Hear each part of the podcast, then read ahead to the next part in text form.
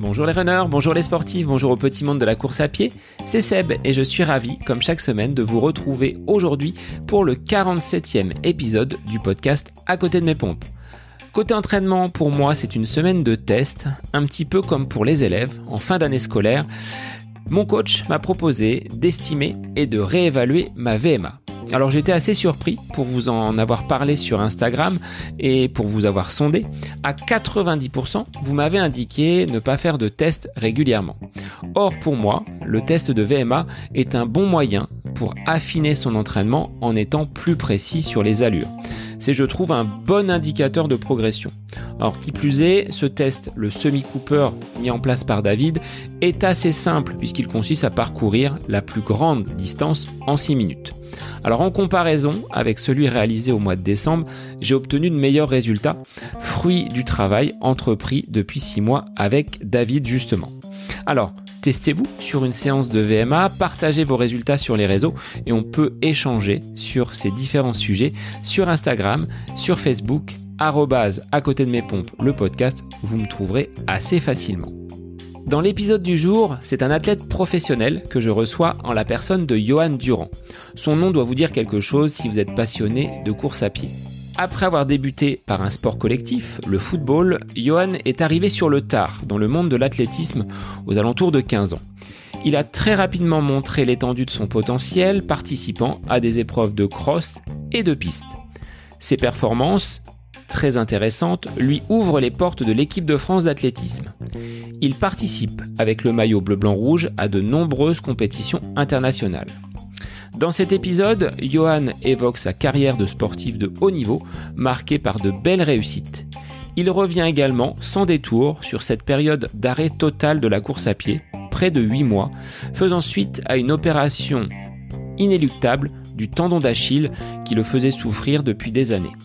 Cette opération est finalement une véritable renaissance pour lui, puisqu'aujourd'hui, il peut courir sans aucune douleur.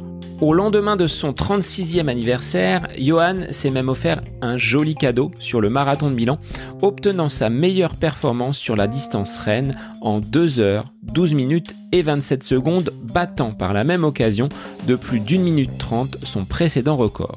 De par son expérience du haut niveau, il nous livre de précieux conseils pour aborder nos futures compétitions. Je remercie infiniment Johan en tant que grand champion pour sa simplicité, sa gentillesse et sa disponibilité. Je vous souhaite une bonne écoute. Alors bonjour Johan, merci d'être euh, l'invité du podcast aujourd'hui. Mais avant de te laisser te présenter, bah, je voulais te féliciter pour euh, le chrono réalisé sur le marathon de Milan hier. Tu t'es offert un, beau cadeau d'anniversaire. Merci, bah, bonjour à tous et merci. Euh, oui, bah, euh, c'était le deux jours après mon anniversaire pour mes 36 ans. Battre son record sur euh, marathon, c'est vraiment une, satisfaction. Après, on dit souvent que le marathon est une discipline d'expérience. Eh ben, j'en ai fait la, preuve ce week-end. Alors, je vais te laisser te présenter pour les personnes qui, dans le monde de l'athlétisme et du running, ne te connaîtraient pas, et puis on abordera ensuite ton parcours sportif. Bah moi, c'est donc euh, Johan Durand. J'ai 23 sélections en équipe de France. Comme je l'ai dit tout à l'heure, j'ai 36 ans aujourd'hui. Et euh, bah, je suis originaire d'un petit village euh, dans le sud-ouest, euh, à côté de Bordeaux, Montbazillac, euh, qui est réputé et connu pour son vin blanc liquoreux et, et sucré. Je suis donc fils de viticulteur, puisque mes parents sont propriétaires d'un domaine et, et, font du vin. J'ai baigné très tôt dans le milieu du vin et, et du foot. Je, je, viens, je suis ici du foot.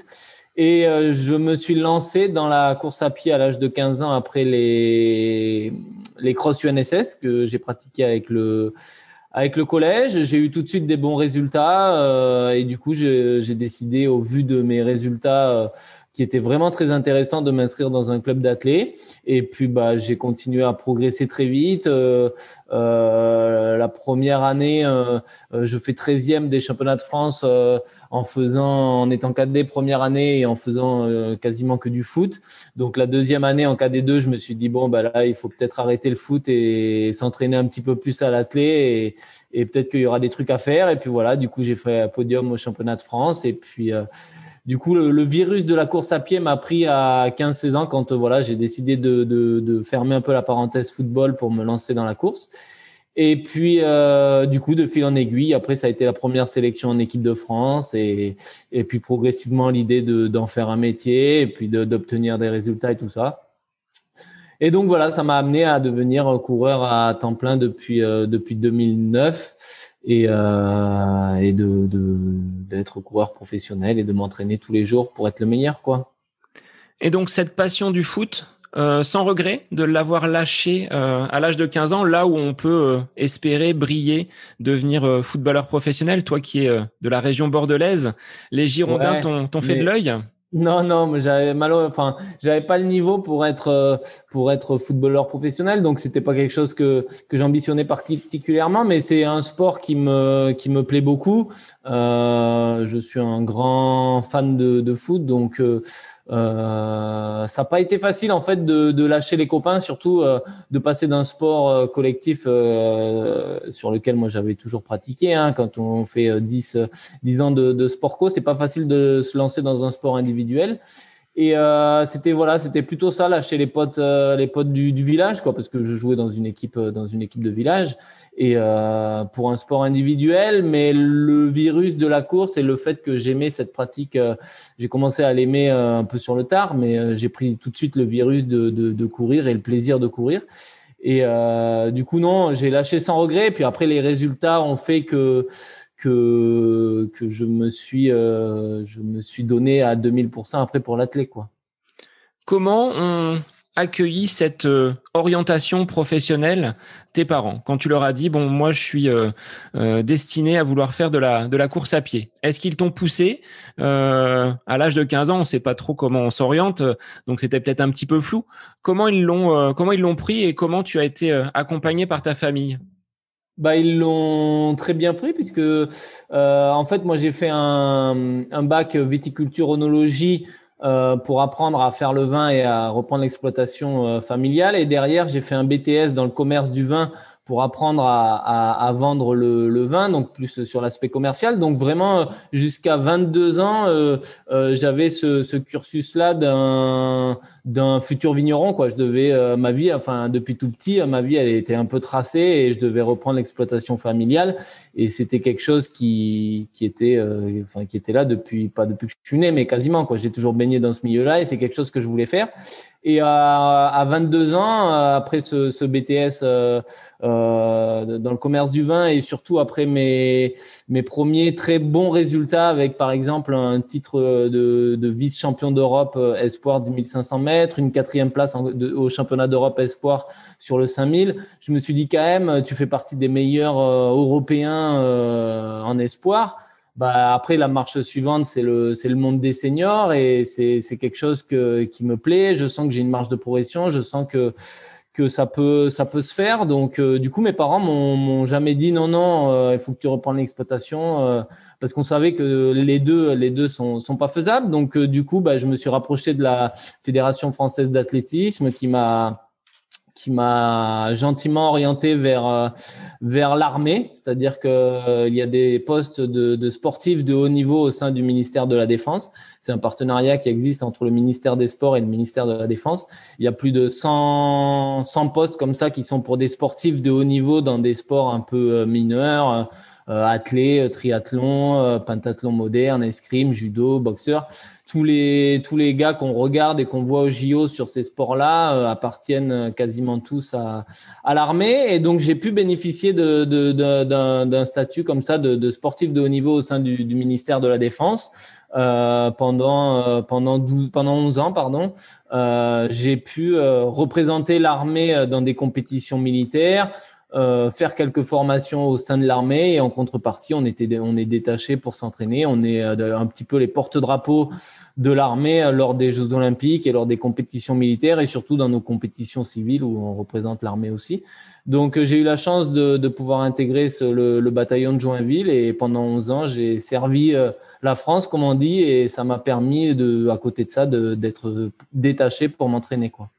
Donc là, tu as vécu pendant 11 ans et tu le vis encore aujourd'hui, euh, vraiment la vie d'un sportif de haut niveau, où tout est pris en charge, sportif professionnel, euh, à temps plein. Voilà, c'est ça, ouais.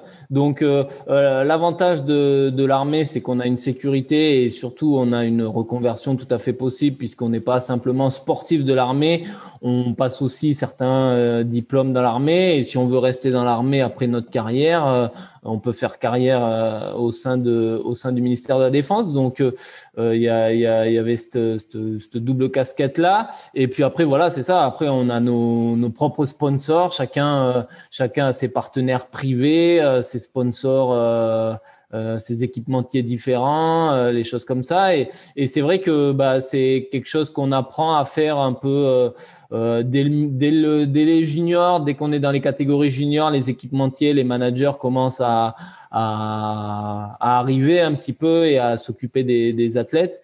Et euh, ça reste relativement sain dans l'athlète. Euh, c'est pas comme, enfin, je connais pas le milieu du foot, mais j'ai l'impression que c'est quand même euh, moins sain que ce qui ce qu'il y a dans l'athlète. Dans l'athlète, c'est vraiment un accompagnement, c'est c'est toujours assez bienveillant, c'est nous permettre d'être dans les meilleures conditions euh, pour participer à telle course, et nous nous ouvrir les portes de certains meetings, des choses comme ça. Donc euh, c'est c'est c'est c'est c'est aussi quelque chose qui existe dans l'athlète et qui est important, c'est se professionnaliser, c'est travailler avec des gens des gens compétents quoi. Mais ce que tu disais tout à l'heure, c'est bien évidemment des sports qui sont mis en lumière sur des championnats d'Europe, sur des championnats du monde ou des Jeux olympiques, mais qui, euh, pour l'athlétisme, pour le triathlon, euh, au quotidien, c'est pas forcément des sports qui sont très lucratifs. Donc, c'est important, je pense, d'avoir euh, cet accompagnement et ces sponsors.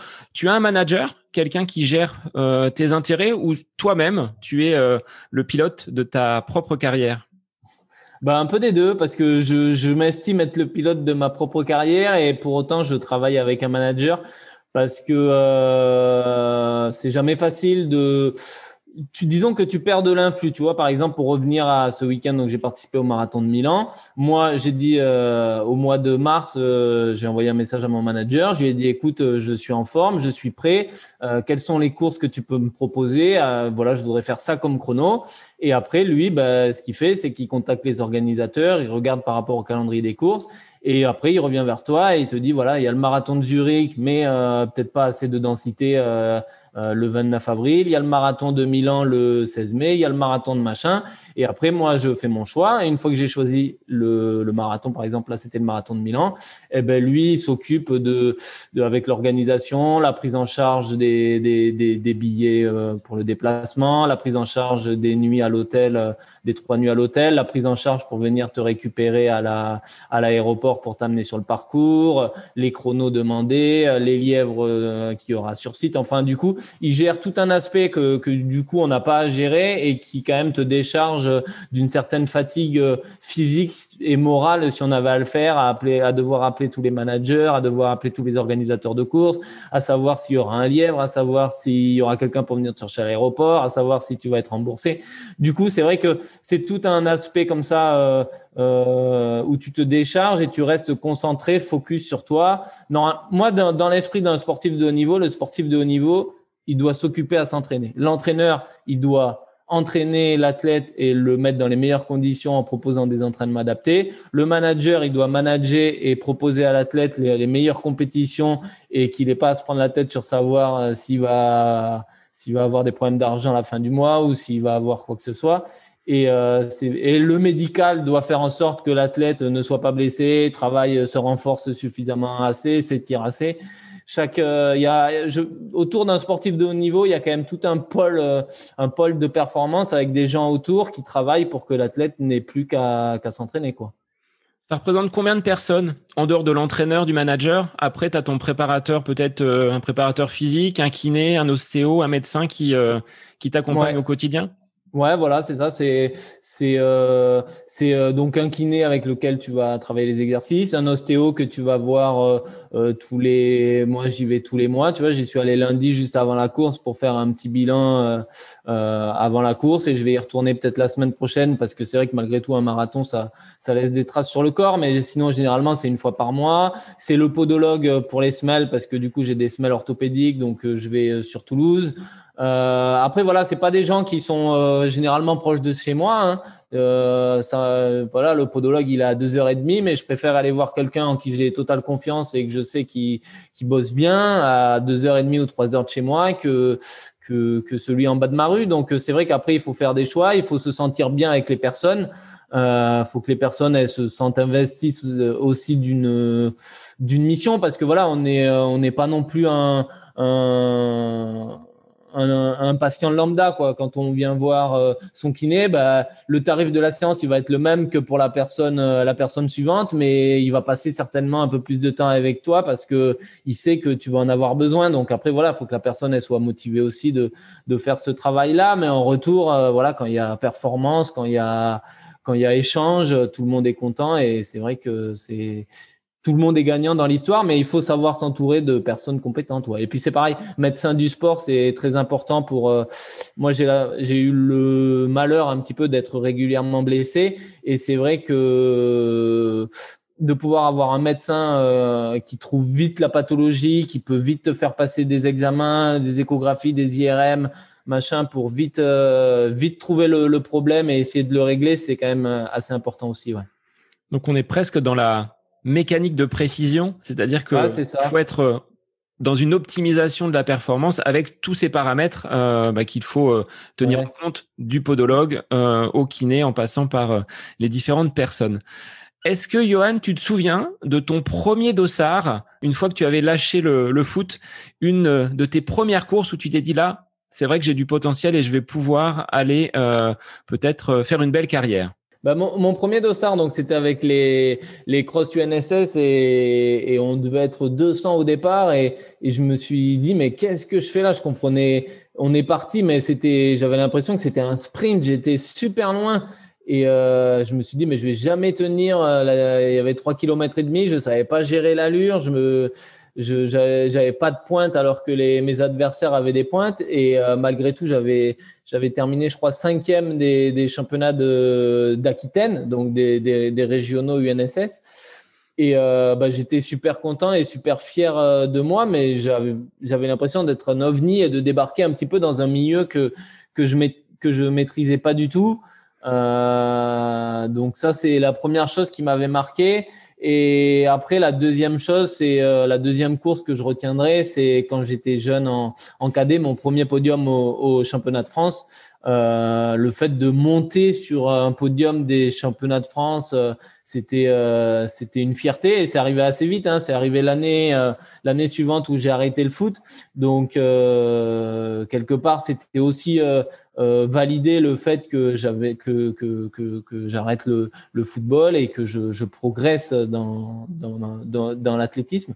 Et c'était vraiment une, une fierté et, et un sentiment du devoir accompli. C'est-à-dire j'avais fait des efforts j'avais décidé d'arrêter mon sport favori et j'étais récompensé par ce podium et cette fierté de d'avoir une médaille des championnats de France qui pour moi ça me paraissait ouf quoi et tu as continué à englaner des, des médailles avec une pratique tout d'abord sur la, sur la piste. Aujourd'hui, tu es plutôt euh, à l'aise sur 10 km, semi-marathon, mais euh, tu es passé par la piste et tu étais encore au, dernier championnat de France sur, euh, sur 3000.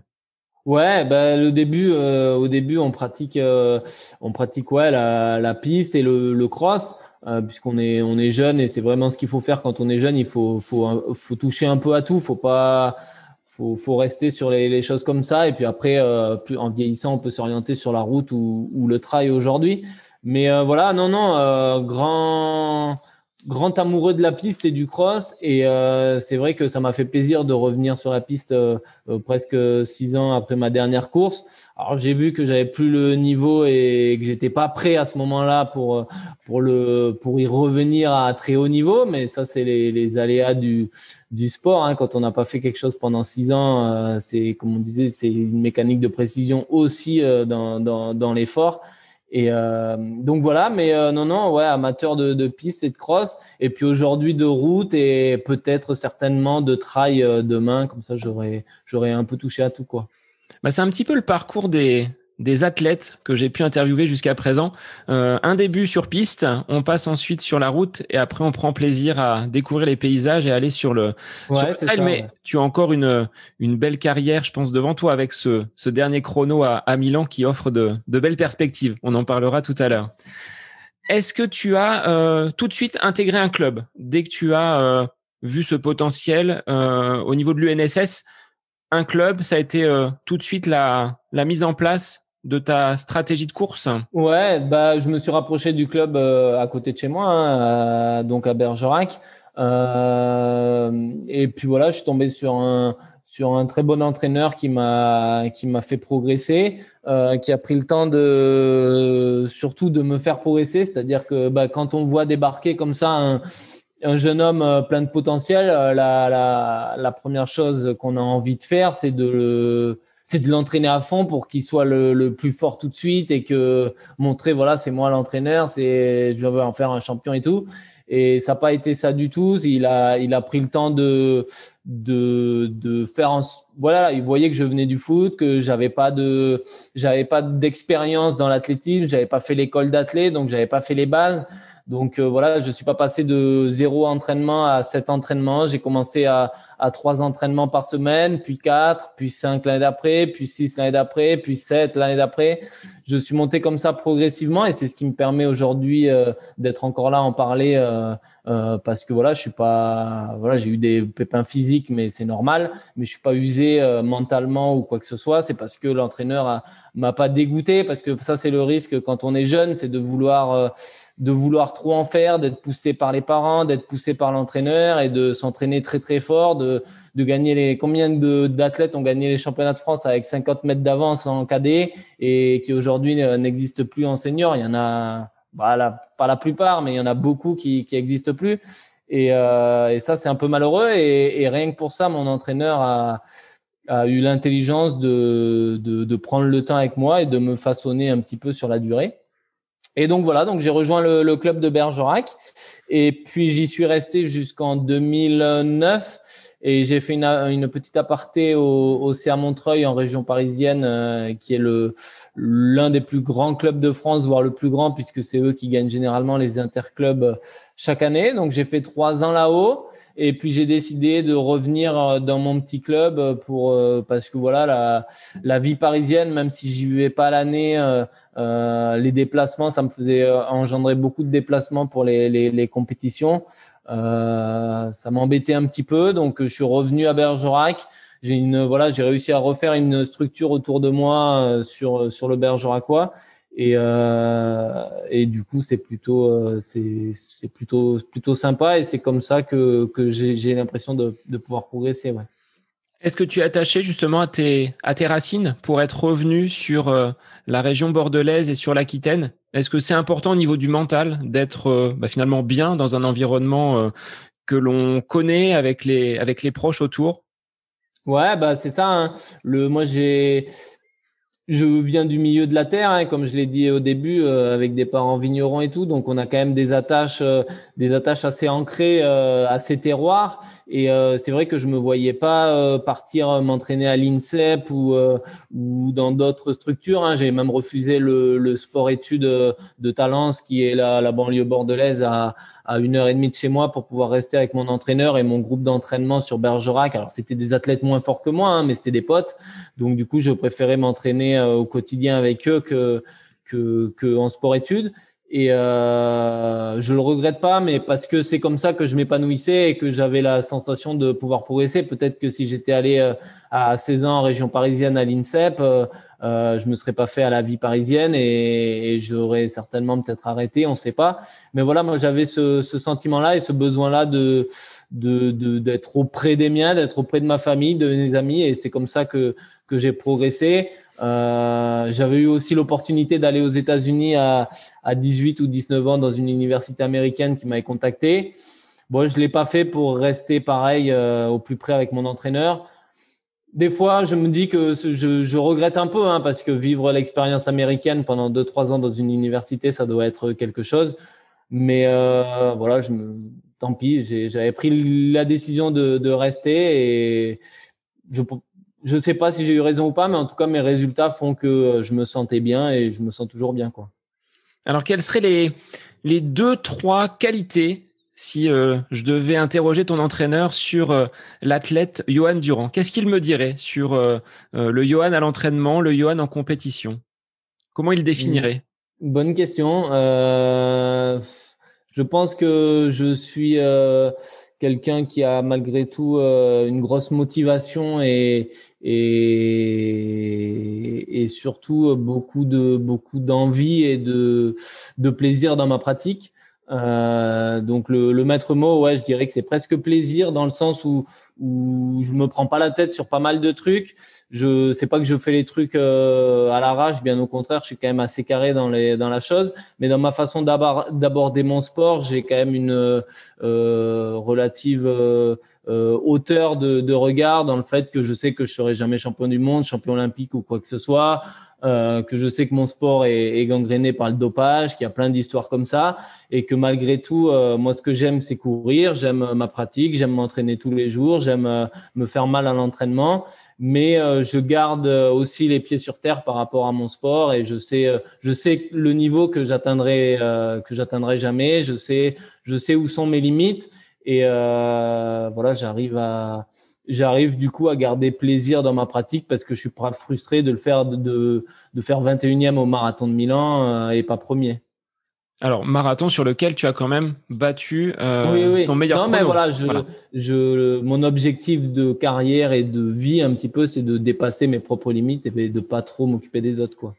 Donc, tu as une importance quand même à courir avec tes partenaires d'entraînement sur Bergerac en groupe. Ça, c'est ce qui, euh, ce qui te motive également? Ouais, ça c'est important. C'est important de d'avoir un groupe. Alors même si voilà sur la, sur les séances généralement ils sont pas avec moi ou un petit peu derrière ou on essaie d'adapter, mais ne serait-ce que faire l'échauffement, le fait de se retrouver dans le vestiaire, de discuter, de rigoler, de se chambrer, de faire la récup, de faire des footings, ça ça permet euh, ça permet d'avoir une ému, enfin pas une émulation, mais euh, de d'être d'aller à l'entraînement relax quoi. C'est à dire que moi mon métier c'est quand même de courir et c'est de se dire que je le fais euh, de temps en temps euh, de façon euh, euh, de façon à prendre plaisir dans la pratique. Alors après voilà hein, des fois je vais je vais au Kenya je vais à fond remeux je m'entraîne avec des gars des gars plus durs et plus forts que moi. Et du coup c'est c'est des entraînements qui sont durs hein, même quand je suis à Bergerac c'est des entraînements qui sont durs. Mais le fait de pouvoir déconner avant et après c'est un peu une soupape de, décompression et c'est ça qui fait qu'on garde la notion de plaisir. Ouais. Et quelles seraient selon toi les principales exigences de ce sport et euh, de ta pratique à haut niveau? Est-ce qu'il y a vraiment des inconvénients euh, et des avantages à être euh, sportif de haut niveau? Ouais, des, inconvénients, il y en a beaucoup. Hein. Des inconvénients dans le sport de haut niveau, enfin surtout dans l'athlète, c'est que bah, c'est un sport dur. Hein. C'est euh, c'est pas le sport le plus dur parce que je considère que le vélo et la natation sont devant, mais je pense que en termes de, de fatigue physique, d'usure morale et tout ça, euh, euh, il fait partie des, des top 5 des sports le plus dur. Après, il y a les sports de combat, la boxe ou autre, mais qui, qui sont durs pour d'autres raisons. Mais le marathon en particulier est un sport très difficile parce que pour, pour l'entraînement est difficile en fait. Si vous voulez être fort en compétition et que la compétition soit facile, il faut que l'entraînement vous, vous, martyrisiez votre corps en fait. C'est presque vous êtes presque sadomaso, c'est-à-dire que plus vous êtes fatigué à la fin de votre semaine le dimanche soir et plus vous avez le sentiment d'avoir bien travaillé et plus vous êtes fier de vous. C'est ça qui est bizarre, c'est-à-dire que plus je suis fatigué, plus j'ai envie de dormir, plus je fais la sieste et plus je me dis que je suis dans le vrai quoi. Et c'est vrai que de, ce, point de vue-là, c'est c'est quand même un sport difficile, mais après voilà, c'est un sport plaisant parce que euh, quand vous progressez, vous avez euh, bah, le plaisir de la pratique sport, de la pratique de la course à pied. Hein.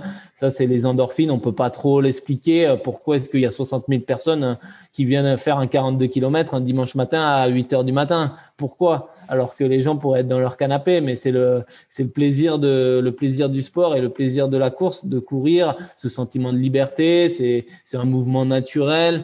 Euh, voilà. Alors après, la difficulté dans, nous dans le haut niveau, c'est que bah, c'est beaucoup de sacrifices. Il faut faire attention à l'alimentation, il faut faire attention à, beaucoup de choses, à bien dormir. On sort jamais, on boit jamais, euh, on fume jamais. Enfin, on, s'amuse pas. Et il y a toute une période de la vie où entre 18 et 25 ans, c'est des sacrifices qu'il faut faire et qu'on est obligé de faire mais euh, qui sont pas évidents quand on est jeune. Hein. Je sais très bien que j'ai loupé certainement des moments de de, de ma jeunesse, hein, mais je le regrette pas parce que j'en ai vécu d'autres. Ça m'a permis de voyager, ça m'a permis de faire mille trucs. Mais c'est difficile et ce qui est difficile, c'est euh, euh, c'est quelque part des fois on n'a pas la même reconnaissance qu'un sport, euh, un sport majeur comme le, le, football ou le rugby, euh, on est quand même les parents pauvres du, des, des sports co, hein, que ce soit le hand, le handball, le basket. Alors j'ai rien contre tous ces sports, hein, mais c'est vrai que ce sont des gens qui, qui, qui, gagnent mieux leur vie que nous et qui font un sport qui est, à mon sens, un peu moins difficile. Mais euh, c'est pas non plus, euh, voilà, je, je leur en veux pas et c'est pas non plus de la jalousie, hein, mais c'est simplement des fois on se dit putain, c'est vrai que je fais tout ça pour ça et c'est pas voilà, c'est un sport difficile et euh, qui n'est pas on n'a peut-être pas des fois le le retour des choses euh, par rapport à l'investissement qu'on y met quoi. Ouais, pour faire les, les, gros titres, on va dire, dans la presse euh, nationale, alors peut-être pas au niveau local, parce que je pense que tu es reconnu en, tant, en tant qu'athlète, mais sur une presse nationale, il faudrait vraiment un exploit stratosphérique pour que tu puisses faire la, la une de ce journal, par exemple. Ouais, bah c'est ça, c'est ça. Après, c'est il y a 30 ans de ça, les athlètes étaient, même 20 ans de ça, les athlètes étaient un peu plus reconnus. On... Mais on y revient, on y revient. Moi, je sais que sur la route aujourd'hui, euh, euh les marques s'intéressent vraiment à la route et même, même au trail. Donc, euh, les athlètes Elite recommence à, devenir un petit peu attirant, donc euh, c'est plutôt sympa.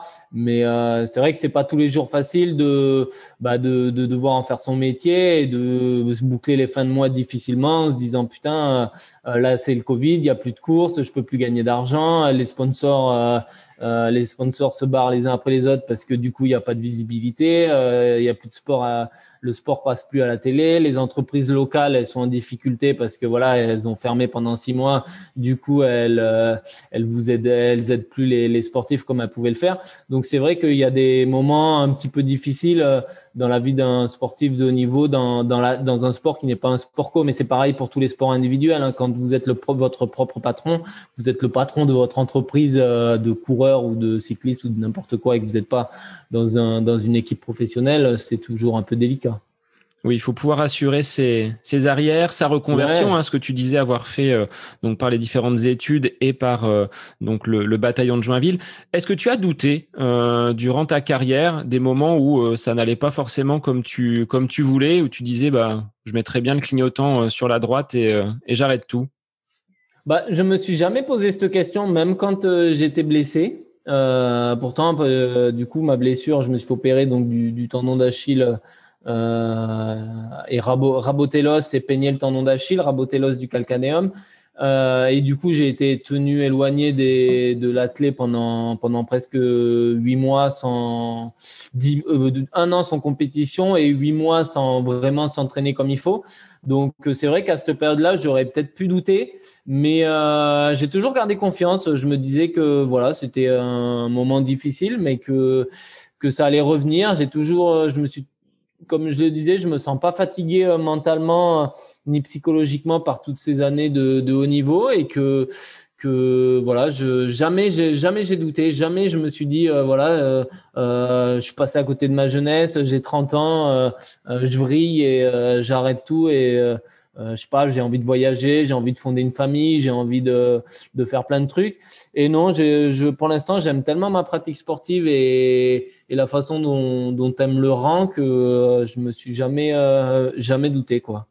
Alors c'est peut-être lié à ta personnalité. On sent euh, la personne euh, optimiste, euh, la joie de vivre derrière bah, tout ce que tu peux véhiculer à travers ton, ton sport. Donc je pense que ça te ça t'aide aussi à aller de, de l'avant quand des moments difficiles comme cette opération sont venus sur ton chemin. Ouais, complètement. Ouais. Et puis après, euh, euh, je me dis que tout ça, en fait, tout ce que je vis aujourd'hui, c'est du bonus parce que, comme je le disais au début, euh, j'étais prédestiné à, à, travailler dans la vigne et à reprendre l'exploitation familiale et que jamais, à 17 ans, j'étais jamais, j'avais jamais quitté la, la, région aquitaine, quoi, et, et me retrouver à 22 ans, parti 6 mois, 3 mois au Kenya, 2 mois au Portugal, un mois en Afrique du Sud, s'entraîner à tel endroit et tout ça, c'était quelque chose de, de nouveau. Hein. Des fois, j'en parle à, enfin, mes grands-parents me le disent, me disent, dis donc, si on avait su que tu ferais tout ça, euh, même moi, voilà. Et du coup, c'est quelque part une, je prends ça comme une opportunité et, une chance d'avoir euh, bah, de d'avoir été doué pour ce sport-là, de d'un seul coup l'avoir aimé et puis d'avoir eu la chance de d'en faire une pratique. Donc euh, c'est vrai que euh, je m'en plains pas et je m'en plaindrai jamais, ouais. Quel serait Johan aujourd'hui en regardant derrière toi euh, On verra tout à l'heure ce qui t'attend devant, mais en regardant derrière toi, le plus beau souvenir de ta, de ta carrière sur euh, piste, sur route, un lieu que tu as découvert. Quel serait le, le plus beau moment que tu as vécu euh, chaussures aux pieds? Bonne question. Euh, bonne question. Euh, je sais, je sais pas. Euh, je sais pas. Je dirais qu'il y en a, il y en a plusieurs parce qu'il y a plusieurs un petit peu dates clés dans dans ma carrière. Le premier élément clé, c'est ma première sélection en équipe de France en junior pour les championnats du monde junior de cross.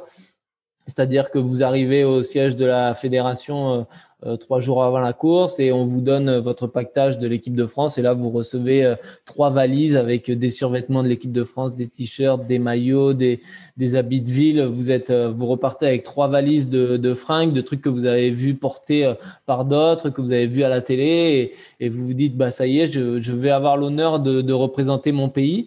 Euh, donc voilà, en plus c'était un championnat du monde. Euh, j'avais eu la chance que ça soit en Belgique, à Bruxelles. Donc euh, mes parents étaient venus, mon coach était venu, ma famille était là, mes amis étaient là. Donc du coup en plus l'avantage de pouvoir courir devant devant les siens. Donc ça, ça avait été vraiment une première un premier élément déclencheur dans ma carrière dans le sens où je me suis dit voilà j'ai ma première sélection en équipe de France. J'avais terminé 62e. Euh, des championnats du monde de cross. Et je m'étais dit bah qu'est-ce que je veux faire plus tard quoi? Est-ce que c'est c'est un truc qui m'avait donné envie de faire de la course à pied mon métier? Et je me suis dit faut que bah je reparte à l'entraînement. J'avais pris trois minutes par le premier euh, éthiopien. Et je m'étais dit bah voilà il faut combler ces trois minutes. Il faut que je m'entraîne dur et que je, je revienne pour les pour d'autres compétitions comme ça. Parce que représenter son pays c'était une fierté euh, monumentale. Donc je dirais ça c'est un premier premier truc après, bah, l'arrivée de son premier marathon hein, euh, à Paris en 2015, quand euh, j'ai décidé de de quitter la piste et de me lancer sur marathon, c'est vrai que se dire euh, voilà, je me lance sur marathon, c'est une aventure et de le terminer. J'avais fait 2:14:00 à l'époque, qui était mon, mon record et qui l'est resté pendant un petit moment. C'était une une immense fierté et euh, une satisfaction aussi. Et puis après, bah, il y a toutes les différentes médailles euh, que j'ai pu faire en, en championnat qui, qui, comme malgré tout, reste, reste un grand moment dans ma carrière. Ouais. Donc de belles, de belles expériences que tu as vécues aux quatre coins de la planète. Hein, tu le disais par le biais des stages. Je pense qu'aussi c'est euh, de, de belles découvertes de d'athlètes euh, d'autres pays, d'autres d'autres nations. Mmh. Ouais, ouais, non, non, euh, ça vous fait réfléchir. Alors, voilà, j'ai eu la chance d'aller m'entraîner et de vivre un petit peu au Kenya. Euh, j'y suis allé cinq ou, six fois. Et euh, c'est vrai que bah, vous comprenez pourquoi ces athlètes-là sont les meilleurs du monde. Euh, et puis surtout, vous vous rendez compte que vraiment, on n'est pas si mal logé en France quand vous voyagez et que vous allez dans d'autres pays. Euh, vous avez la, la, chance un peu de s'ouvrir au monde, à d'autres cultures, à d'autres athlètes, de discuter. Et quelque part, euh, je me rendais compte de la chance que j'avais de, bah, de pouvoir vivre en France et surtout de, de, de, pouvoir euh, d'avoir les résultats que, que j'avais. Donc, euh, je, me, je me rendais compte de la chance que j'avais. Et c'est vrai que c'est ce, le sport de haut niveau m'a voilà m'a amené vers des trucs et m'a fait découvrir des choses qui qui ont fait de moi certainement un meilleur homme que si certainement j'étais resté j'étais resté à, à Montbazillac toute ma vie et, euh, et, pour ça, rien que pour ça, c'est vrai que je suis euh, content d'avoir fait de, fait, de la course à pied. Quoi. Et est-ce que cette blessure, euh, donc survenue euh, donc au, au tendon d'Achille, est le pire moment jusqu'à présent de ta, de ta carrière? Celui que tu souhaiterais peut-être mettre de côté, mais qui t'a peut-être fait avancer pour être celui que tu es aujourd'hui? Ouais, alors Oui et non parce que euh, cette opération, euh, euh, je l'ai acceptée assez vite parce que je me rendais compte que pendant disons que je dirais que c'est les deux trois ans où j'ai souffert de cette douleur là qui ont été les pires moments parce que du coup je prenais plus de de, plaisir dans ma pratique dans ma pratique sportive. J'avais mal au quotidien euh, j'avais du mal à m'entraîner deux fois par jour. Euh, quand je revenais des séances, ben, j'étais obligé de glacer. Je me levais euh, du canapé, j'étais obligé de glacer avant d'aller dormir. Je me levais au réveil, j'étais obligé de glacer. Enfin, je vivais avec une poche de glace H24 sur le tendon. Et c'est vrai que ces, ces deux, trois années-là ont été galères. Et une fois que j'ai un peu fait le deuil et que je me suis dit, bon, ben, maintenant, faut te faire opérer c'est huit mois, mais au moins tu passes par la case opération et normalement, si tu fais les choses bien, ça va guérir. Et du coup, la rééducation, je l'ai quand même assez bien vécu euh, parce que voilà, j'avais fait le deuil euh, sur la saison 2019-2020. Je m'étais dit, je me soigne et tu verras, euh, j'étais persuadé que derrière, ça serait un mal pour un bien et que derrière, je pourrais recourir comme aujourd'hui sans aucune douleur et sans aucune gêne et avec plaisir. Et du coup, je me rends compte que bah, dès qu'on pratique quelque chose avec le plaisir, bah, les, les résultats viennent tout de suite et les performances sont vachement plus élevé et le, plaisir en quelque sorte fait tout. Hein. Parce que pendant ces deux trois années là, j'ai continué à m'entraîner, mais voilà, comme je le disais, c'était en, galérant, j'avais mal. Euh, on met un espèce de seuil de douleur, euh, mais euh, mais on prend pas de plaisir et du coup c'était plus ces années là qui qui qui, qui sont les les mauvais souvenirs, je dirais quoi. Est-ce que tu aurais peut-être euh, pensé le faire plus tôt? Avec le recul et, l'expérience de l'opération. Tu dis finalement, euh, si j'avais su que j'obtiendrais ces résultats-là. Ouais, bah avec le recul, euh, je pense que je le ferai plus tôt. Après, euh, je, je regrette pas non plus parce que j'ai voulu tenter les choses sans le sans passer par la case opération, donc c'est-à-dire faire beaucoup de soins, beaucoup de kiné, faire des semelles, euh, faire des injections de, de temps en temps de, de PRP, de plasma enrichi en plaquettes sur le tendon pour le régénérer assez régulièrement. Euh, euh, et des choses comme ça. Et c'est vrai que je, parce que voilà, j'avais les objectifs, je voulais participer au championnat d'Europe en 2019 à Berlin, j'avais des objectifs en tête, donc euh, ouais, je, je, avec le recul, je le ferai plus tôt. Mais, euh, mais malgré tout, je, je me dis que euh, à l'époque, ça se comprenait et j'essaie de pas le regretter parce que sinon, euh, voilà, sinon après, ouais, je préfère avancer. Je j'aime pas trop regarder le passé, quoi. Je me dis voilà, j'avais pris cette option-là. Elle m'a fait perdre peut-être un peu de temps, mais voilà, aujourd'hui, il faut plus y penser et avancer, quoi.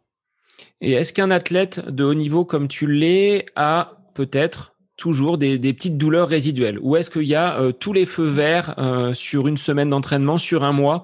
Ou est-ce qu'il y a toujours des petits bobos qui sont latents, mais qui sont que de la bobologie, qui ne sont pas forcément euh, si inquiétants que ça, parce que tu dois te connaître plus que d'autres coureurs bah, tu, m'aurais posé cette question il y a un an et demi, deux ans, je t'aurais dit qu'un coureur de haut niveau a forcément des, des pathologies un peu, enfin même euh, pas forcément de haut niveau, un coureur qui s'entraîne euh, a souvent des pathologies euh, assez régulières.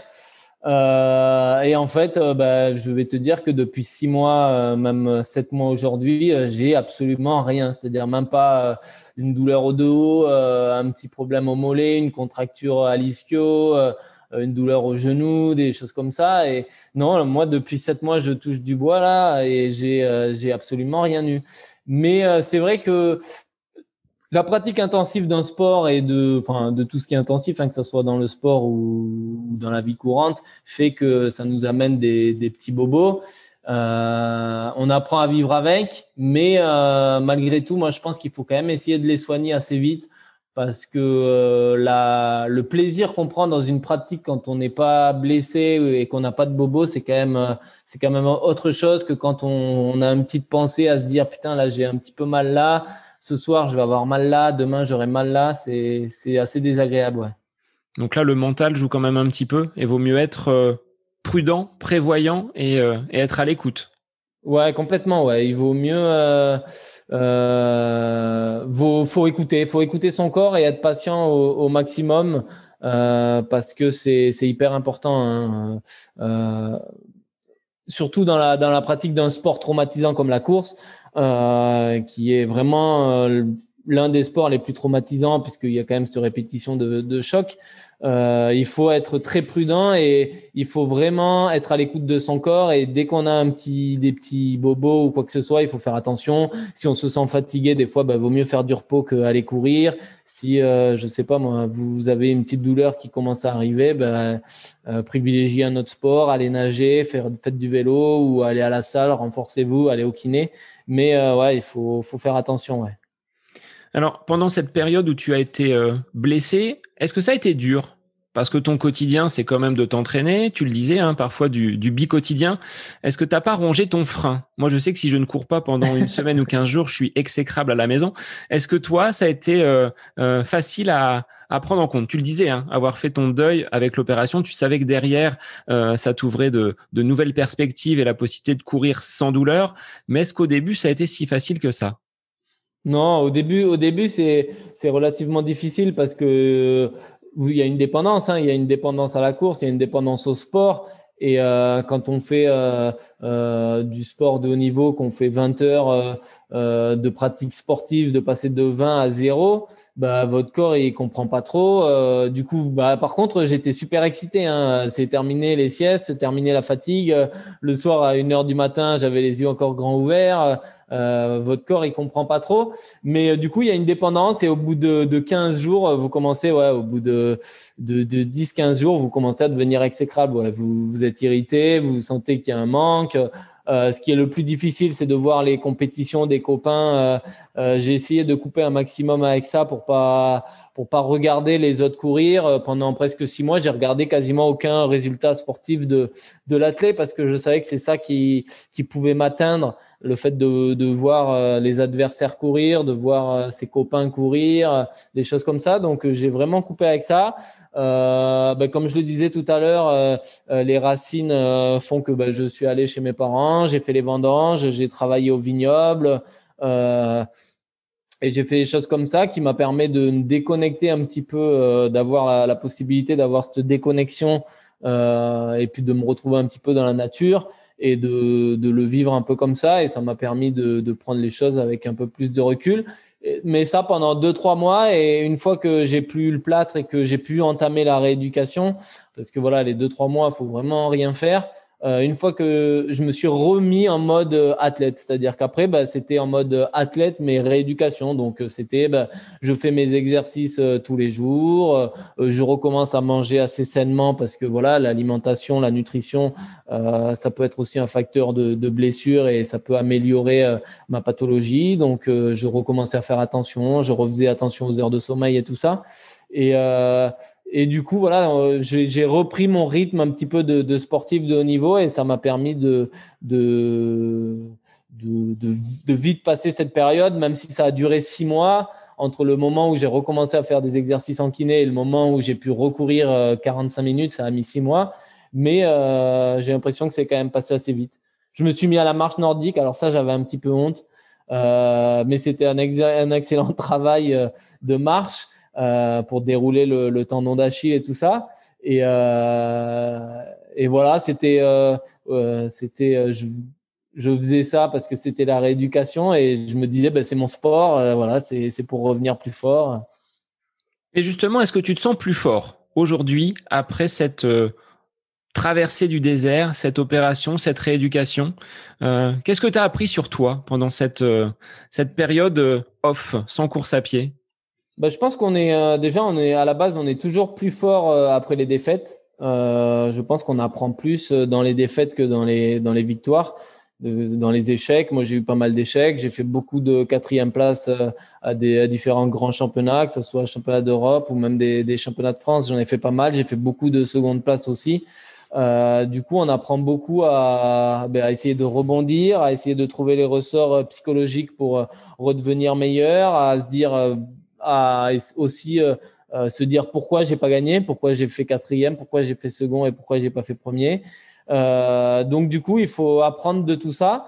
Et, c'est vrai que moi, l'opération la, la, m'a permis de revenir plus fort, dans le sens où euh, ouais, j'ai un peu rongé mon frein pendant un an et je me suis dit voilà, je me suis rendu compte que l'athlète c'est quelque chose qui comptait vraiment pour moi, que c'est quelque chose que j'avais vraiment envie de, de, vivre encore et de refaire, de reporter le maillot de l'équipe de France, des choses comme ça. Et, euh, et c'est vrai que ça m'a redonné de la force pour euh, pour la suite et là j'ai l'impression en quelque sorte de démarrer une deuxième de, deuxième deuxième carrière quoi. C'est un renouveau, une deuxième carrière. Est-ce que la fédération t'a quand même accompagné durant cette période? Les sponsors t'ont pas oublié malgré euh, cette période d'inactivité?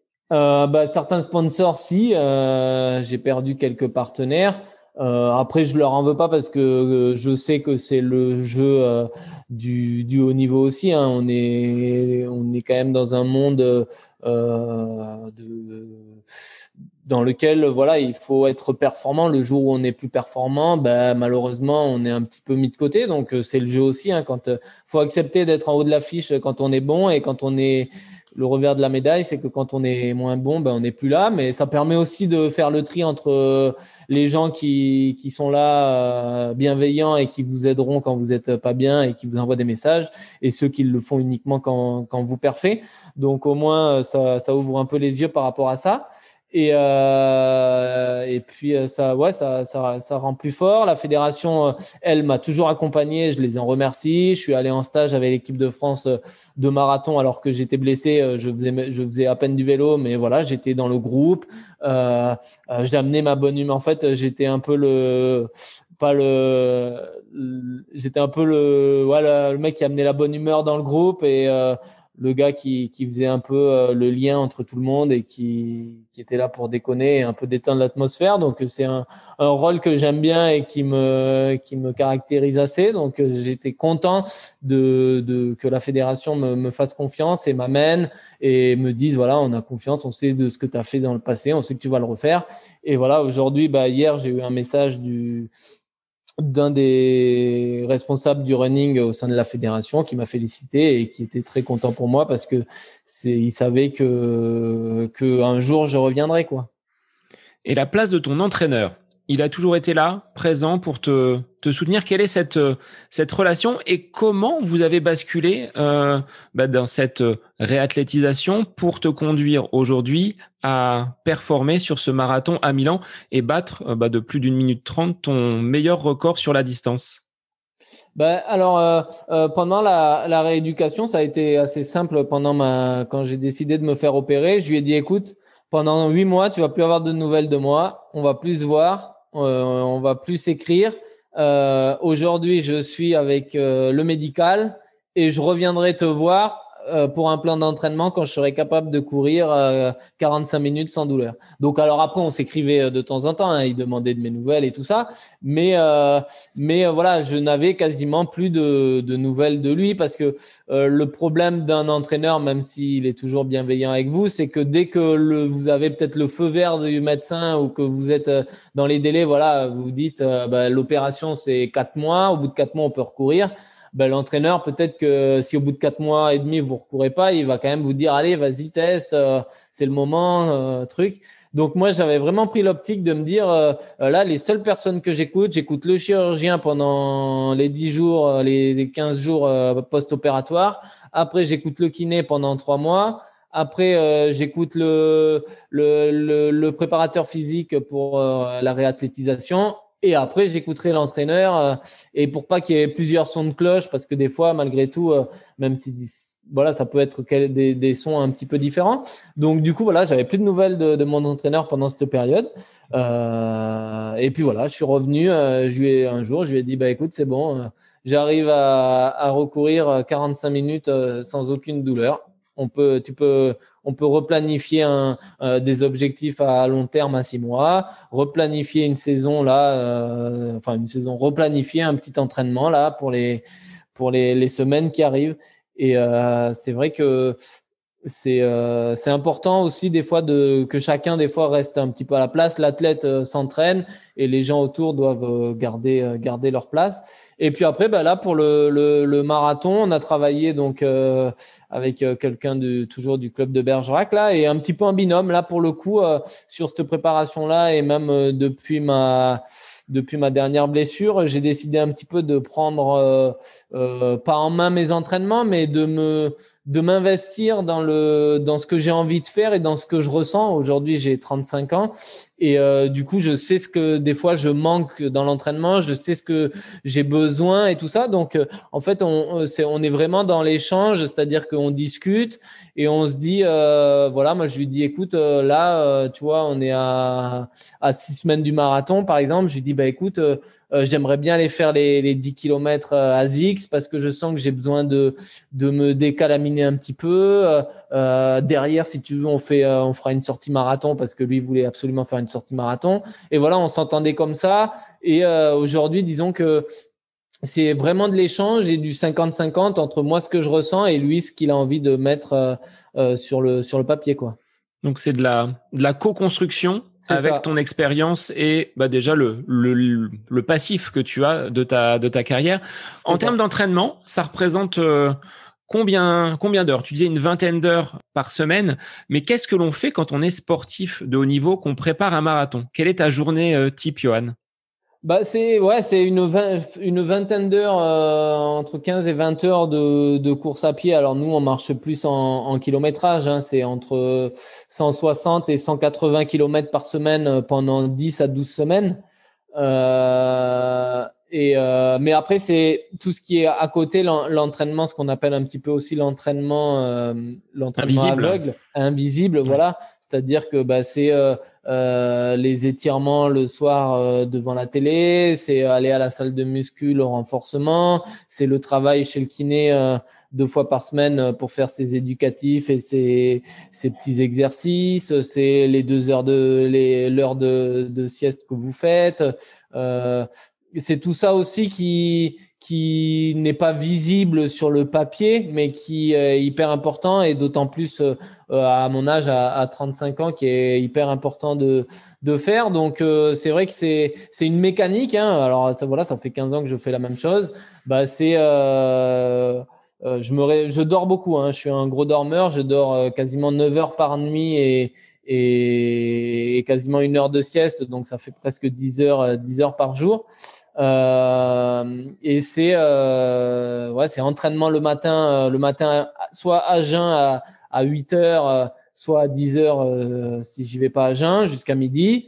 Et puis après, bah, la sieste de, de, de après le repas de de, de 14h à 15h et puis un deuxième entraînement le soir à, de 17 à 19 et puis un nouveau repas et puis après devant la télé euh, euh toujours un petit peu d'assouplissement ou des choses comme ça et puis euh, coucher pareil toujours à 22h ou 23h et, et puis voilà mais voilà c'est sans, sans, le plus important à retenir c'est les 160 180 km par semaine courus avec généralement 20 ou 30 km par semaine à l'allure marathon spécifique et puis voilà, une séance de VMA, une séance de coach, une séance de renforcement, deux, trois footings vraiment faciles euh, à 11 à l'heure euh, dans la semaine.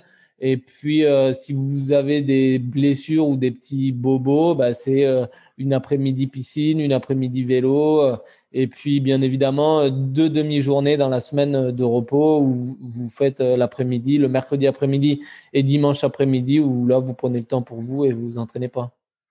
Est-ce que euh, dans ta préparation, il y a des séances que tu détestes? Celles qui, euh, tu sais, tu vas être euh, vraiment mise à mal et poussée dans tes derniers retranchements? Ou est-ce que tu aimes batailler et aller vraiment, tu le disais tout à l'heure, hein, il faut se faire mal pour finalement en compétition être bien plus à l'aise?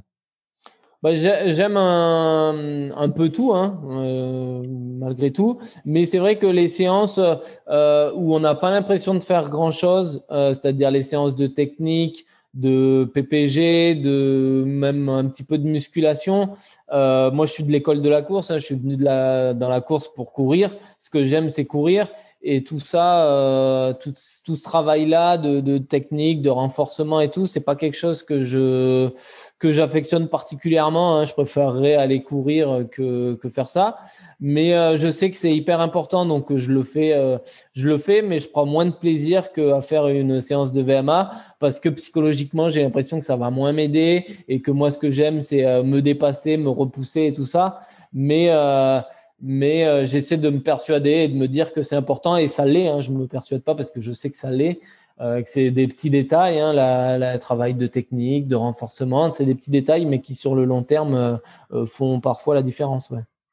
Est-ce que l'hydratation a une grande importance dans ta pratique et plus généralement hein, dans toutes ces courses et dans le marathon où c'est quand même très très sélectif où il faut être performant. Donc la, la défaillance peut-être liée à l'hydratation peut entraîner de, grosses conséquences. Est-ce que c'est vraiment un facteur sur lequel il faut être attentif?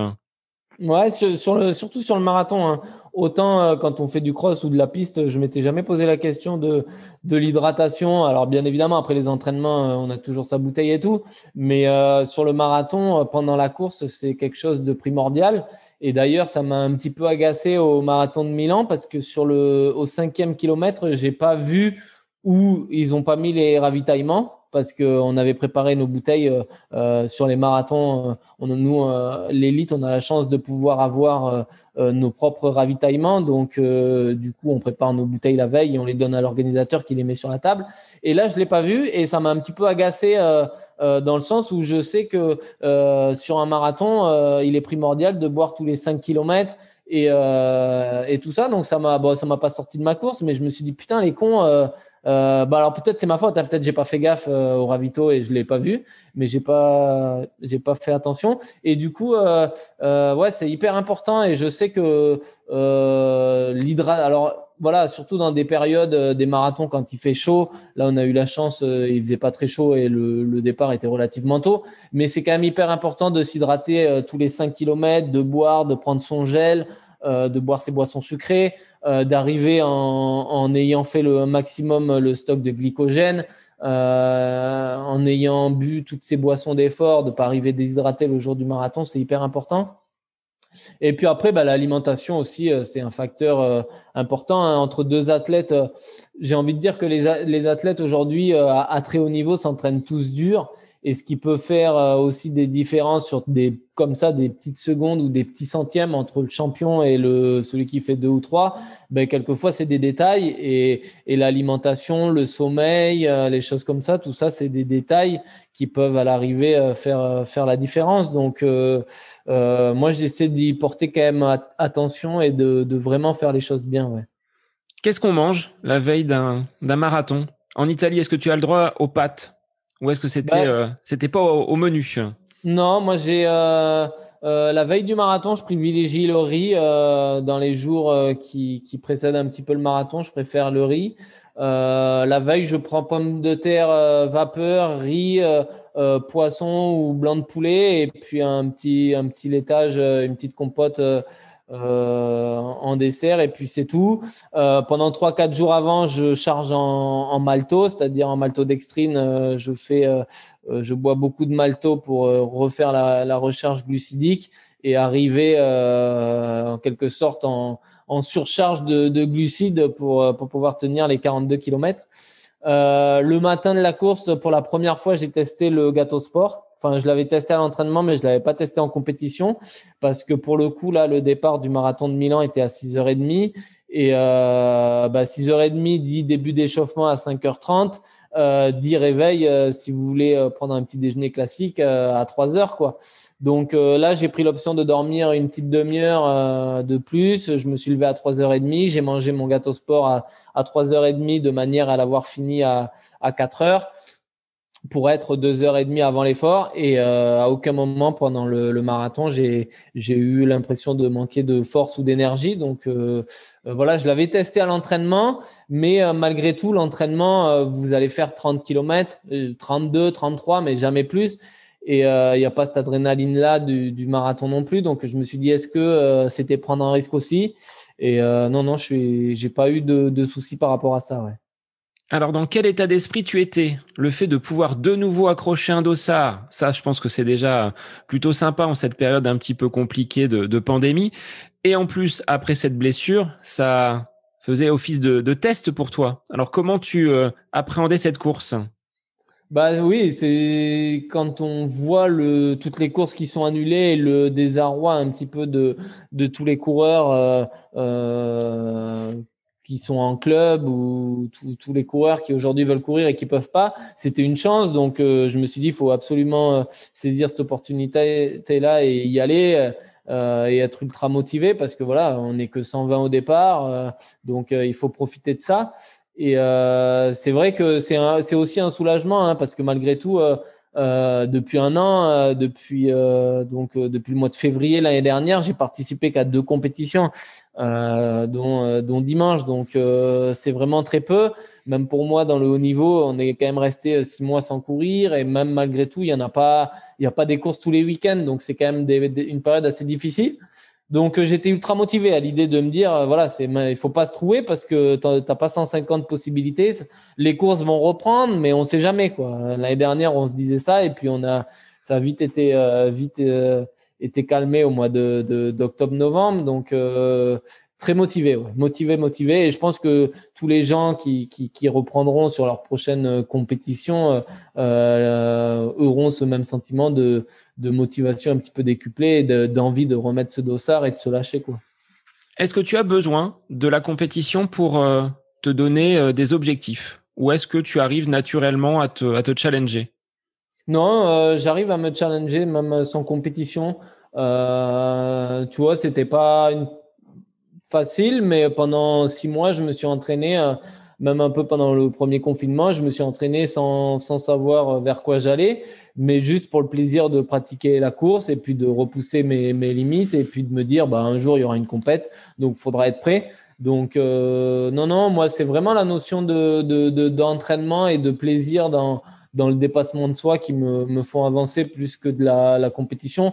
Même si, par exemple, dimanche, j'avais pas, j'avais pas été performant, euh, voilà, je, sais que la préparation s'est bien passée, que j'ai pris plaisir dans ma pratique pendant six mois et c'est là le plus important presque que, que le résultat. Le résultat compte bien évidemment, mais il y a la, façon dont on le fait qui est aussi importante.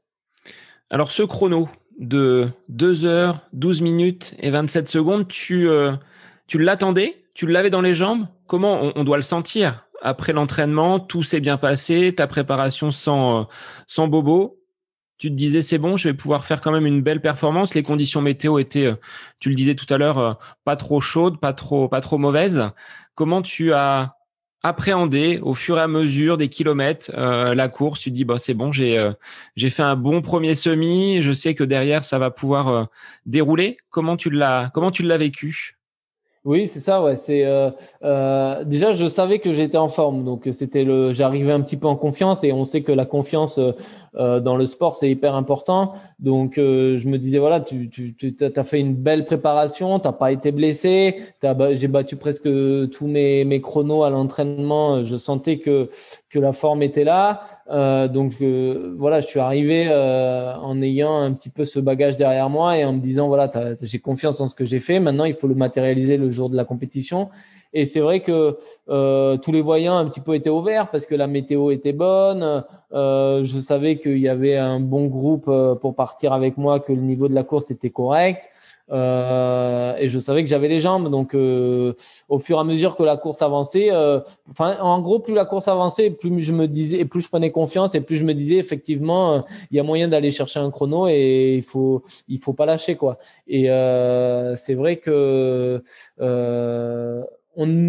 on a été un petit peu trop lent sur la première partie de course. J'ai ce regret-là, c'est-à-dire que malgré tout, euh, je bats mon record d'une minute trente, mais quand je vois la façon dont, j'ai couru, euh, je me dis que euh, et la façon dont, je termine le marathon et comment je me sens aujourd'hui, je me dis qu'il y avait quand même largement moyen de faire mieux. Donc, donc content de, pendant la course de me dire putain, je suis relativement frais, c'est cool, ça se passe bien, je vais battre mon record, je suis bien.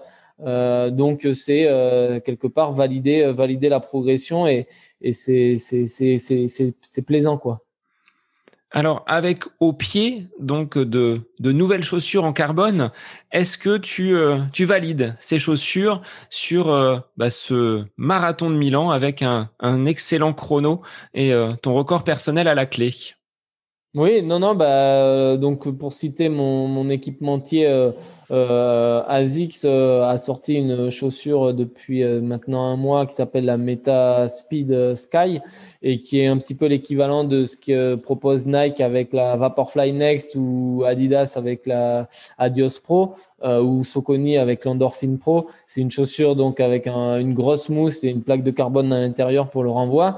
Et c'est vrai que bah, aujourd'hui on est sur des produits qui sont qui pour le coup euh, vous font vraiment gagner des, des secondes. Hein. Je me rappelle à, à l'époque, euh, les slogans c'était euh, gagner des secondes sur votre prochain marathon avec telle paire de chaussures, mais c'était du pipeau. Qu'on prenne une, une Adidas, une Mizuno, une Asics ou une New Balance, le résultat, les chaussures se valaient. Et aujourd'hui, on est vraiment dans dans une explosion des, des records et des chronos parce que ces chaussures-là vous permettent de retarder un petit peu la fatigue de par la mousse qui absorbe vraiment les chocs et le renvoi de la plaque de carbone. Et euh, pour le coup, euh, le produit que j'avais au pied euh, dimanche est très performant par rapport à ça, ouais. Bah, ce que tu disais en off, hein, avant qu'on débute l'enregistrement, on est au lendemain de ta course et finalement, les douleurs, il y en a, il y en a pas vraiment. Tu te sens plutôt bien. Ouais, alors je dirais pas que je ferai un 100 mètres en 11 secondes là tout de suite, mais euh, ouais, ouais, tu, on est moins, on est moins euh, fatigué musculairement que que sur euh, que si j'avais une paire de, de légères un petit peu plus classique. Euh, et puis ce qui est important surtout, c'est pendant la préparation marathon, c'est-à-dire que je les ai utilisés aussi un petit peu pendant la prépa pour euh, pour pouvoir me faire à cette chaussure-là parce que c'est c'est une sensation qui est vraiment particulière hein, pour un coureur. Euh, qui a l'habitude de mettre des légères, quand il va se retrouver avec cette paire de chaussures, c'est vraiment très moelleux, c'est pas forcément très dynamique, c'est bizarre comme, euh, comme ressenti. Donc, euh, il faut s'y faire. Hein. Il faut pas que le, si les gens veulent euh, se lancer sur leur prochain marathon, leur prochaine compétition, il faut vraiment qu'ils qu'ils fassent une ou deux séances avec pour, pour s'adapter à la chaussure.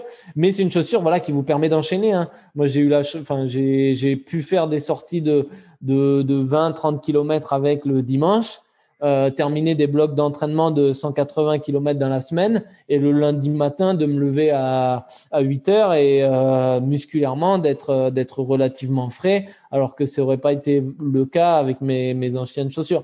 Alors après il y a le fait aussi que je sois plus blessé et que j'ai moins cette sensation d'être euh, toujours un petit peu à la limite musculaire, c'est-à-dire qu'à l'époque, je me rappelle quand je faisais des préparations marathon. On sent quand on est vraiment sur le fil du rasoir, que ce soit musculairement ou physiquement, et là, aujourd'hui, c'est pas le cas. J'ai l'impression qu'à chaque fois, je peux en rajouter toujours un petit peu plus. Et c'est ce qui fait la force de cette chaussure. Tu as reposé ton corps pendant euh, bah, toute cette période d'opération et de, et de convalescence, ce qui fait qu'aujourd'hui, tu es relativement frais pour aborder ces nouveaux, euh, ces nouveaux challenges. Quelle sera euh, la suite de ta, de ta saison, Johan? Euh, bonne question. Euh, bah pour le coup, voilà, j'ai écrit à mon manager euh, direct après le, marathon de 2000 ans pour lui expliquer que j'allais prendre 15 jours, 15 jours sans course à pied et que j'allais reprendre assez vite. Du coup, normalement, après un marathon, on, dit qu'il faut trois semaines, un mois avant de pouvoir renchaîner sur de nouveaux objectifs et de se réentraîner à peu près normalement. Moi, j'ai envie de reprendre l'entraînement au bout de 15 jours et, et pourquoi pas recourir en compétition euh, d'ici euh, bah, d'ici 40 jours, d'ici un mois, un mois et demi. Donc euh, fin juin. Donc voilà, je lui ai demandé de voir s'il y avait des des 10 km, des semi-marathons, des, des, des, choses comme ça sur la route euh, à partir de, de, fin juin pour pouvoir courir fin juin, début juillet, dans l'été sur route. Et puis euh, derrière, bah, redémarrer une, euh, une préparation marathon au, au 15 juillet, faire une préparation peut-être euh, pareil, un petit peu courte sur 10-12 semaines parce que j'aurai ce bagage-là de ma première prépa avec Milan. Et pour préparer le, le vrai objectif, le marathon de Paris le, le 17 octobre. Euh, qui pour le coup voilà sera le vrai objectif de de la fin de saison avec euh, avec euh, objectif de, de battre ce record que je viens d'établir. Et puis aussi euh, l'opportunité de participer à pas mal de courses en septembre-octobre avec les différents championnats qui vont reprendre. Normalement, les championnats de France de 10 km et de semi-marathon auront lieu en septembre. Donc, euh, pourquoi pas les intégrer dans la prépa euh, du marathon de Paris Et d'aller batailler peut-être avec bah, toute cette cohorte de jeunes athlètes, certains un peu moins jeunes, mais qui montrent que le, demi-fond français a de belles perspectives, que ce soit Hassan Chadi, Mehdi Frère, Florian Carvalho il y a quand même une grosse densité. Donc, euh, toi qui euh, as la sagesse et, euh, l'expérience, peut-être d'aller les, les, titiller et les pousser un petit peu? Ouais, non, non, mais oui, complètement. J'ai l'ambition de, de, montrer que je, je, peux, je peux revenir à, à, leur niveau et que je peux moi aussi prétendre à, aux futures sélections, que ce soit pour les championnats du monde en 2022 ou même les championnats d'Europe euh, à Munich en, en, 2022 et puis après les, les, les, les, autres championnats du monde en 2023. Donc euh, euh, ouais, ouais, je veux, je veux revenir à, à, leur niveau et essayer de, de, de, bah de, de, de, de, redevenir parmi les, les meilleurs marathoniens français. Ouais, c'est vraiment l'objectif. Alors Antoine, qui était mon invité donc dans l'épisode 45, qui est euh, donc borde, enfin dans la région bordelaise puisqu'il est euh, basé sur Mérignac, me demandait si tu serais au départ des Jeux Olympiques de Paris en 2024. Est-ce que là on est trop loin, mais est-ce que c'est un, un de tes objectifs? Ouais, bah disons que les Jeux Olympiques euh, restent reste euh, ouais, un objectif dans le, dans le coin de ma tête parce que c'est euh, j'ai quasiment fait tous les grands championnats, que ce soit championnat du monde en salle, sur route, euh, de cross, j'ai fait quasiment tout. il me manque les Jeux Olympiques qui sont quand même le, le Graal et le, le, sommet pour tout coureur. Donc du coup, ouais ouais, ça reste dans un coin de ma tête. Je me suis fait opérer euh, justement pour plus avoir de, de, de douleur. Et aujourd'hui, je sens que voilà, c'est une deuxième carrière qui s'ouvre à moi. Et euh, ça reste, euh, ouais, bien évidemment, ça reste dans un coin de ma tête. Et puis, de toute manière, tout sportif de haut niveau euh, euh, ambitionne ou rêve de ça. Alors après, voilà, il faut avoir le niveau pour. Euh, je m'en suis rapproché en étant aujourd'hui à 57 secondes des minima pour les Jeux Olympiques de cette année. Euh, certainement qu'ils seront plus élevés euh, dans quatre ans, mais à moi de progresser, quoi. Et ton regard, euh, après tes 20 années de pratique au niveau du, de l'athlétisme, des pistes, des pelotons, comment tu vois ton sport aujourd'hui? Je sais que tu avais écrit un petit article en février 2020 dénonçant un petit peu le, le climat et la tournure que prenait ton sport aujourd'hui. Est-ce que ce constat, tu le valides encore aujourd'hui? Ou est-ce que voilà, il y a il y a des choses qui te, qui te gênent aujourd'hui Ouais, il y a toujours, euh, toujours des choses gênantes. Alors, je ne sais pas si c'est parce que j'ai pris de l'âge et de l'expérience et un peu euh, euh, que je me suis un petit peu euh, éloigné, un petit peu, porté un regard un petit peu plus haut sur mon sport et, et le fait d'avoir été blessé, mais euh, et d'avoir un peu plus de vécu et d'expérience. Mais c'est vrai que j'ai l'impression que euh, il y a des choses qui me, qui me gênent un peu dans mon sport et en particulier sur le marathon. Euh, et puis voilà, il y a toute cette folie autour de, des performances euh, qui sont qui, aujourd'hui peuvent être liées aux chaussures, mais il y a aussi, on sait très bien qu'il y a un vrai problème de dopage dans le dans le demi-fond et dans le marathon en particulier. Il y a un, euh, il y a un vrai problème de dopage, enfin même dans l'athlète en général, avec, euh, on l'a vu avec la Russie ou le Kenya récemment.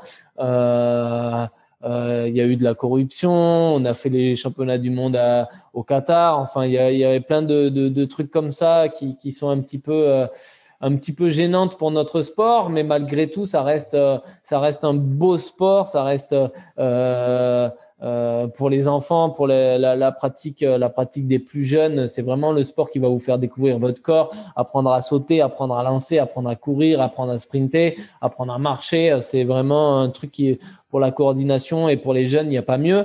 Donc c'est vraiment le, le, sport numéro un des jeux euh, et parce que c'est c'est comme ça, c'est le sport noble. Mais euh, voilà, des fois nos dirigeants, j'ai l'impression qu'ils ouais, c'est il pourrait, il pourrait faire mieux. Et euh, quand je vois certaines performances euh, sur marathon, euh, ça me laisse un petit peu dubitatif. Et c'est vrai que je suis un peu gêné, quoi. Donc ça te laisse un peu songeur par rapport à, à des chronos réalisés par certains athlètes que tu as côtoyés, que tu as vu évoluer et prendre une ascension un peu fulgurante? Bah oui, oui, euh, c'est, euh, on va pas se cacher que que que, que l'athlétisme est, est, un petit peu gangréné par le dopage. Et c'est vraiment, c'est dommage parce que c'est un sport sain, mais voilà, c'est pas, il n'y a pas qu'au niveau mondial. Hein. On a des cas positifs en France aussi. Ça, ce sont des choses qui, qui, qui tombent. on a souvent un ou deux cas par an, même peut-être un petit peu plus. Donc il y a du, du, dopage dans tous les pays. Mais, euh, mais voilà, moi, c'est sur le. Alors, peut-être parce que c'est ma distance, mais j'ai l'impression que le marathon euh, a quand même. Euh, a quand même un petit peu mal tourné, mais c'est parce que aussi les marques ont mis plus d'argent, les sponsors se sont vachement identifiés sur sur cette distance un petit peu mythique, et c'est vrai que j'ai l'impression que l'élite a, Enfin, aujourd'hui, euh, euh, dès que les coureurs sont forts, ils restent plus sur la piste, ils montent sur le marathon. Donc, ça a amené euh, toute une flopée de coureurs qui, qui, poussent les, les, performances toujours plus haut. Et des fois, je me demande où est la limite, quoi. Je plus jamais je pensais qu'un coureur ferait moins de deux heures au marathon, par exemple. Alors après, on sait de la façon dont ça a été fait, que ça a été fait euh, euh avec des chaussures adaptées euh, sur un circuit, avec euh, tout, tout bien préparé. Mais pour moi, c'était inconcevable. Et enfin, il y a, il y a cinq ans de ça, et au final, on y est arrivé. Alors, moi, j'aurais quelques petites questions. Si tu avais euh, trois conseils, Johan, à donner euh, à quelqu'un comme moi, qui n'est jamais monté sur marathon, je me suis limité au semi. Qu'est-ce que je dois faire pour euh, prendre du plaisir et euh, bah, ne pas avoir euh, ce fameux mur au 30e, 35e kilomètre. Quels seraient les, bons conseils de Johan Durand pour bien aborder euh, un marathon? Bah, c'est de le préparer. la première chose, c'est de vraiment bien le préparer. Un marathon, c'est pas quelque chose. Si on veut qu'il se passe bien, si on veut bien le vivre et pas en être dégoûté, il faut le préparer. C'est pas un pari avec un pote et le lendemain je m'inscris au marathon et j'y vais sans aucune prépa parce que là c'est le meilleur moyen pour pour euh, le subir et puis euh, s'en dégoûter à tout jamais. Donc, euh, bien prendre le, temps de, de, bien le préparer, de faire une vraie préparation pour adapter son corps à cet effort qui est si particulier. C'est le premier point, la préparation. Le deuxième, je dirais que ça va être le jour de la course, la régularité et la façon dont je vais courir le marathon. C'est-à-dire que si j'estime avoir un niveau pour courir 3h30, eh ben, je pars sur un chrono de 3h30 et pas 3h15. Parce que le problème, c'est que euh, on va se sentir des ailes pendant 20-25 km. Et là, c'est pareil, c'est le coup à prendre le mur de plein face parce qu'on est parti trop vite en sur-régime et qu'on s'est un petit peu grillé. Et euh, donc voilà, de bien gérer son marathon. Et puis le, le dernier point, c'est quand même de garder cette notion de plaisir et de, de, de, de, toujours que le plaisir soit au centre de la de l'entraînement et il sera au centre de la performance si euh, ce qu'on fait, on prend plaisir à le faire quoi. Bon, bah si j'ai besoin, je viendrai chercher le, le spécialiste marathon et je viendrai te demander quelques quelques bah, conseils. Sur quel réseau, Johan, on peut te retrouver si les gens veulent échanger avec toi et te poser quelques questions? Euh, ben moi, je suis assez actif sur euh, bah, tous les réseaux euh, euh aujourd'hui, beaucoup sur euh, sur Instagram. J'essaie de pas mal partager sur Instagram, aussi sur Facebook. J'ai une page sur Facebook, pareil, où je je mets un petit peu aussi en lien avec ce que je peux mettre sur sur Instagram. ce sont les deux réseaux que j'utilise le plus. Après, je suis un petit peu sur Twitter, mais mais de façon euh, de façon moindre parce que c'est pas le réseau euh, sur lequel on, on peut euh, on peut montrer ce qu'on fait. C'est plus quand on a quelque chose à dire ou un coup de gueule à passer. Généralement on utilise Twitter. Non non moi je suis plus sur Instagram. Et puis et puis voilà je vais je vais essayer de de monter des stages d'entraînement euh, d'ici quelques mois pour proposer aux gens de venir euh, s'entraîner avec moi, euh, que ce soit sur le bassin d'Arcachon, à Font-Romeu ou chez moi à Bergerac, pendant 3-4 jours, à une quinzaine, vingtaine de personnes de venir et bah, de donner des conseils comme, comme, comme j'en ai reçu et essayer de partager un petit peu mon expérience. Et ça, c'est quelque chose qui devrait voir le jour assez vite. Donc voilà, c'est des choses que je partagerai sur mon Instagram. Et euh, mais voilà, les stages Johan Durand vont bientôt, euh, vont bientôt voir le jour. Avec dégustation de Montbazillac. Exactement. Après l'entraînement. Ouais, ouais. Euh, j'ai prévu bien évidemment des petits ateliers sur lesquels on discutera bah, préparation, diététique, prévention des blessures, des choses comme ça. Et bien évidemment, il y aura l'atelier dégustation où je ferai déguster le vin de la famille, puisque bien évidemment, dans la notion de plaisir, il y a aussi le mot vin. Vin égale plaisir, quoi. Bon, bah, je sais que dans le sud-ouest, de toute façon, on se laisse pas abattre. On mange bien. On mange bien et on boit bien. Voilà. Bon, en tout cas, Johan, je te remercie pour euh, bah, ta disponibilité, ta gentillesse, parce que euh, comme les, les, grands champions que j'ai accueillis jusqu'à présent, euh, la réponse elle a été quasi immédiate, un coup de fil dans la foulée, et on a pu enregistrer au lendemain donc de ton meilleur chrono sur marathon réalisé à Milan, un beau cadeau d'anniversaire. Donc encore joyeux anniversaire à toi et merci pour ta disponibilité. Merci beaucoup, c'était avec plaisir. Eh ben, un grand merci à toi et pour les auditeurs, bah, je vous dis à la semaine prochaine pour un nouvel épisode du podcast À côté de mes pompes.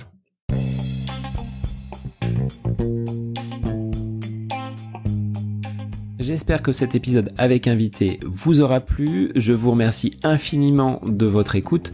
Pour euh, faire remonter le podcast dans les classements, je vous invite à laissez une petite évaluation sur Apple Podcast, 5 étoiles, un petit commentaire, ça me fera énormément plaisir et vous permettrez au podcast d'être remonté, diffusé, euh, déployé sur euh, ces différentes plateformes de façon euh, bah, plus importante encore qu'il n'est actuellement.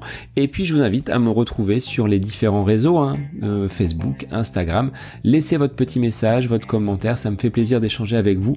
Si vous avez des questions, si vous voulez voilà échanger sur quelconque sujet en lien avec la course à pied, mais pas que, parce que le sport c'est une philosophie de vie et c'est passion qui nous anime de façon commune, donc n'hésitez pas à venir échanger avec moi. Sur ce, je vous souhaite une bonne fin de semaine, un bon week-end et je vous dis à la semaine prochaine pour un nouvel épisode du podcast à côté de mes pompes.